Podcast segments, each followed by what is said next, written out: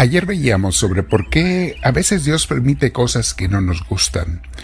Hoy vamos a continuar sobre ese tema, ampliándolo un poquito más, hablando de este punto que se llama ¿Qué hacer cuando pasamos por momentos difíciles?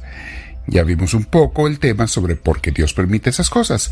Ahora, bien, ¿y qué hay que hacer cuando nos pasa eso? Vamos a meditar sobre eso el día de hoy, mis hermanos. Te invito antes a que te sientes en algún lugar con tu espalda recta tu cuello y tus hombros relajados. Vamos a respirar profundo, dejando que Dios nos llene de su paz, de su espíritu, de su gracia. Bendito seas, Señor Dios nuestro. Respiro profundo y al hacerlo así te pido que entres en mí y me llenes de tu paz, Señor, que tú sabes dar. A todos los que estamos orando y meditando y tomando esta clase el día de hoy, y que luego la convertimos en oración porque nos quedamos platicando contigo y escuchándote o reescuchando lo que nos quieres decir. Pero te doy gracias por ello, Señor, de antemano y te pido, ven, lléname de tu presencia. Al respirar, lléname de tu Espíritu Santo para que hasta en la respiración entres en mí. Bendito seas, Espíritu Divino, Espíritu de Dios, y con todos mis hermanos te decimos, Gloria al Padre, gloria al Hijo, gloria al Espíritu Santo, como era en un principio, sea ahora y siempre, por los siglos de los siglos. Amén.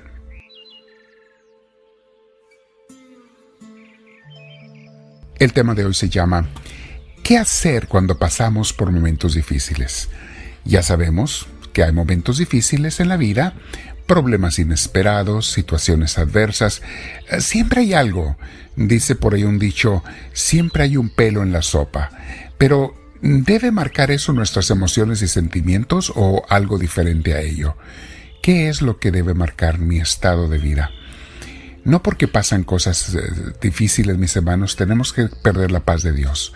A veces la perdemos por unos momentos, pero a ejemplo de Jesús tenemos que recuperarla rápidamente con la ayuda de Dios. Cuando permanecemos abandonados a Dios, ayer les hablaba de la sumisión, el abandono a Dios, la aceptación de su voluntad. Cuando permanecemos abandonados a Dios, permanecemos en sus brazos. Todos los problemas se resolverán para darnos algo mejor. Dios, como dice Romanos 8:18, lo convierte todo en algo mejor, para sus hijos, claro está, para aquellos que lo aman. De verdad, Dios convierte las penas en paz y los problemas en gozo. Yo les confieso que muchas veces he experimentado esto, pero tengo que cooperar con mi fe, con mi confianza en Dios, con mi abandono a Dios. Y experimento cómo las cosas malas Dios las transforma en cosas buenas. Y no lo he visto solamente en mí, ¿eh? lo he visto en muchísima gente, porque por gracia de Dios me muevo entre gente que nos movemos en el campo de la fe gente que está buscando a Dios, que se está dejando sanar por Él, gente que está creciendo, cambiando, mejorando. Y vemos cómo, eh, para las personas que tienen fe, siempre las situaciones terminan mejor que como estaban antes de una calamidad. Nos pasan problemas inesperados a todos, como les decía, mi hermana, mi hermano, tu confianza en Dios, en nadie más que en Dios. Si Él lleva nuestras vidas, todo está bien y todo va a estar bien. Fíjate lo que nos dice el Señor, porque Él nos apoya, ¿eh? no nos deja solos. El Salmo 34, versículos 17 y 18 dice así. Los santos, usa la palabra justos, que ya sabemos se refiere a la gente que busca la santidad. Los santos claman y el Señor los oye. Los libra de todas sus angustias. Basta que tú clames al Señor, el Señor te escucha si lo haces con fe, mi hermana, mi hermano, y si estás buscándolo a Él todos los días, y te libra de todas tus angustias. No necesariamente eh, hace que se acabe el problema. Muchas veces los problemas siguen, mis hermanos, pero si tú tienes la paz de Dios en tu corazón, benditos problemas. A veces, gracias a ellos, experimentamos por primera vez o después de un largo tiempo la paz de Dios que es un inmenso gozo, mis hermanos. Pero pon de tu parte. Repito lo que dice este versículo. Dice, los justos claman, los santos claman, y el Señor los oye, los libra de todas sus angustias.